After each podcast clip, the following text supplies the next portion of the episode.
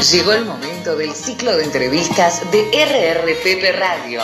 Un diálogo ameno y cordial de Omar Báez con todos los protagonistas de nuestro mundo.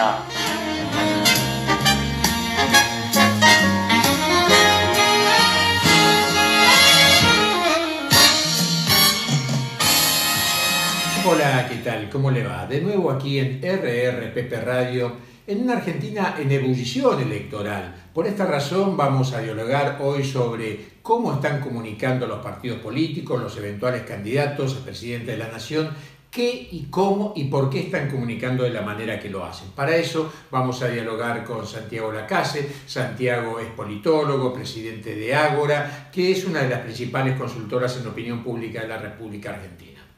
Eh, buenos días, Omar Baez te habla. Hola Omar, encantado de estar con vos, ¿cómo estás? Bien. Santiago, quería hacerte un par de preguntas. La primera que tengo para hacerte es, hemos visto parecer un discurso en el presidente de la Nación a partir del periodo inaugural de la inauguración del periodo de sesión. Después hemos visto algunos posts que cambian bastante el enfoque del discurso. Pareciera que hay una actitud distinta y la pregunta es si es un cambio de política o solamente adecuar el discurso a los nuevos momentos o a la cercanía de las elecciones. Bueno, me parece que estamos más en el punto 2 que en el punto 1, ¿no? Yo creo que hay un cambio de discurso pensando ya en un año electoral, ¿no? Creo que el discurso político se está planteando ya en términos electorales, que es, que es como debería ser, ¿no? Cualquier gobierno que tiene que renovar su mandato empieza a trabajar eh, al menos un año antes en, la campaña electoral, y es lo que estamos viendo con el gobierno. Quizás los puntos distintivos de este cambio de discurso es donde eh, quizás estamos menos por el consenso y más generando eh, diferencias en términos de gobierno y oposición, y eso es lo que vimos en la sesión inaugural del Congreso, donde el discurso del presidente fue eh, rotundo, fue en algunos puntos combativo, con una oposición en el mismo recinto que se planteó en situaciones contrarias.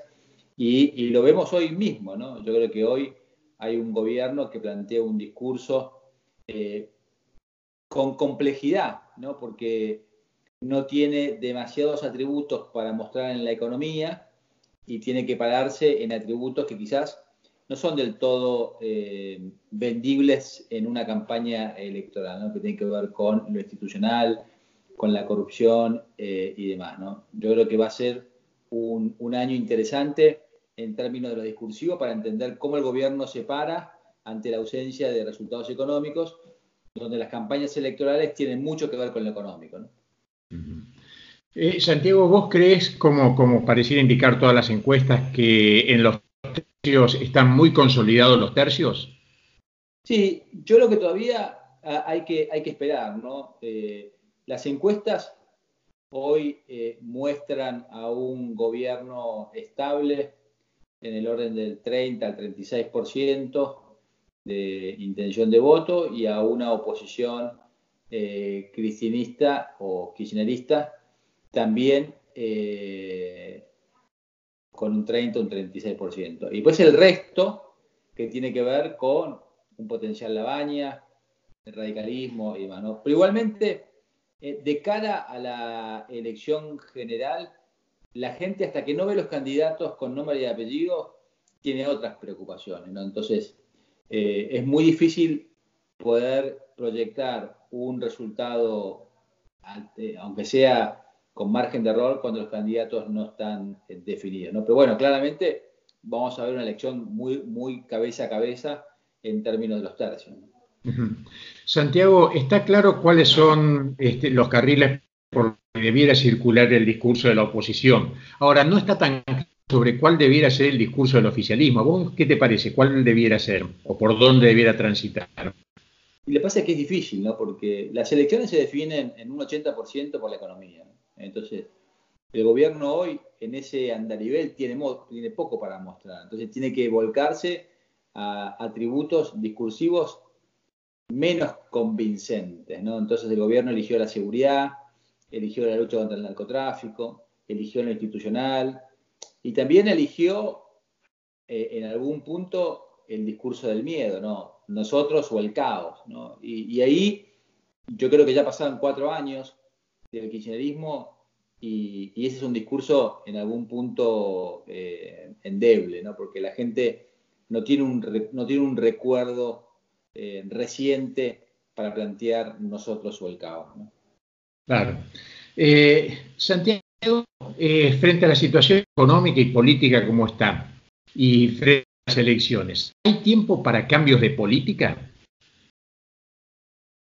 Bueno, yo creo que siempre hay tiempo, ¿no? Lo que pasa es que eh, no tiene tampoco mucho margen de acción el gobierno, ¿no? A partir del acuerdo con el Fondo Monetario tenemos una política económica muy rigurosa en términos de poder cumplir con las metas que se propusieron con el cual el gobierno no tiene demasiado espacio para cambiar desde ese lugar. Yo creo que el gran punto y de cara a, las elecciones es qué va a pasar con el dólar y qué va a pasar con la inflación, que son dos elementos que están eh, relacionados. Yo creo que ahí es donde el gobierno tiene más margen de maniobra, eh, pero no demasiada. Santiago, ¿cómo viendo la comunicación básica de Cristina y de Alternativa Federal? Bueno, es interesante, ¿no? Porque la, estrategia de comunicación de Cristina Fernández de Kirchner es quizás la no comunicación, ¿no? Porque hoy, hoy, no está comunicando, eh, no se está manifestando, salvo con hechos muy aislados y con mucho foco en lo emocional, ¿no? Que esto es interesante, que tiene que ver, por ejemplo, con el video que grabó antes de visitar a su hija en Cuba, ¿no? Eh, y yo creo que esta, esta estrategia de no comunicación le está dando resultados porque eh, todos los espacios se llenan a partir de la no comunicación, ¿no? Eh, y, yo creo que acá eh, también le complica la vida a Alternativa Federal, porque la Alternativa Federal no sabe tampoco qué posición tomar. Están todos pendientes de qué va a hacer Cristina. El gobierno, Alternativa Federal y, el resto. Y, Cristina tiene hasta el 22 de junio para definirse, ¿no? y el tiempo pasa. La estrategia de Cristina es la no comunicación, que es una buena estrategia que le está dando resultado. Y la estrategia de, llamemos hoy si puede ser alternativa federal como un conglomerado o que pudiera tener una estrategia, pero más allá de la alternativa, la estrategia de la baña. Bueno, también la de la baña en algún punto es la estrategia de la incógnita, ¿no? Porque está recorriendo el Espinel muy activamente en todos los sectores, sector sindical, ayer en el Senado eh, empresarios, oposición, eh, economistas, está recorriendo muy bien el espacio político, pero sin definirse. ¿no? y, en algún punto, aquí la estrategia puede ser la no definición. ¿no? Si bien la estrategia de comunicación de Cristina es la no comunicación, la de la baña es la no definición, porque en esa no definición todo cabe. ¿no? Entonces, acá creo que el gran dilema es si esa no definición va a ser la estrategia definitiva, y esto quiere decir no entra a la interna de alternativa federal, o si es una estrategia para poder generar todas las voluntades posibles y entrar más fuerte a la interna de alternativa federal. Pero creo que lo interesante de todo esto es que el gobierno tiene una estrategia ya definida en términos de comunicación, que puede ser mejor o peor, y en términos de oposición, el gobierno todavía no encuentra eh, un sparring con el cual boxear, ¿no? Y, esta teoría de amigo-enemigo que, define a la política, el gobierno no tiene claro quiénes son sus enemigos todavía. Santiago, eh, dentro del tercio de Alternativa Federal que en algún momento tuvo o pudo haber votado a Mauricio Macri en la segunda vuelta, ¿cómo están bien ese tercio de Alternativa? ¿Cómo lo está viendo Mauricio Macri hoy? o a la presidenta hoy, o a la expresidenta? Bueno, hoy estamos ante eh, espacios muy polarizados, ¿no? O sea, eh, la gente que apoya al gobierno lo apoya, pero no de manera muy sólida. La gente que apoya a Cristina la apoya de manera más sólida. Y después hay un 40% restante que se divide entre alternativa federal, la baña, radicalismo, socialismo y demás, ¿no? Entonces encontramos tres grandes espacios. El espacio del gobierno, no muy sólido, el espacio de Cristina, más sólido, pero no le alcanza para, para ganar en primera vuelta, y un 40% que se divide en varios fragmentos. Acá, como siempre, las elecciones las van a definir los indecisos. ¿no? Y, acá tenemos un 40% que no toma posición ni por el macrismo ni por el kirchnerismo. Pero, ¿cuál, ¿tenés alguna información o algunos datos sobre cuál de ese, de ese 40% jamás votaría a Cristina o jamás votaría a Macri? Bueno, es que en realidad ese es un voto que no va ni a Macri ni a Cristina, ¿no? ¿Por qué? pero en la segunda vuelta? Bueno, no, es que pasa que las segundas vueltas son, son campañas muy diferentes y son muy difíciles de encuestar, ¿no? Porque eh, al, no tener eh, candidatos definidos, la gente no tiene la menor idea por dónde definirse. Ya a la gente le cuesta definirse en la situación actual, ¿no? donde está más bien enojada y el voto hoy se define por el enojo y, no por la ilusión. Entonces, la gente de ese 40% está enojada con Macri y está enojada con Cristina. Ahora, todavía no hay nadie que haya generado un poquito de ilusión en la gente, ¿no? Si hay un tercero imparcial que genere ilusión en la gente, cuidado porque quizás estamos hablando de otra elección, ¿no? ¿Vos lo ves a la baña con esa posibilidad? Bueno, es que la baña empieza a posicionarse como un tercero imparcial que por lo menos genera duda en la gente. No sé si todavía genera ilusión, pero genera duda como, como algo diferente, ¿no?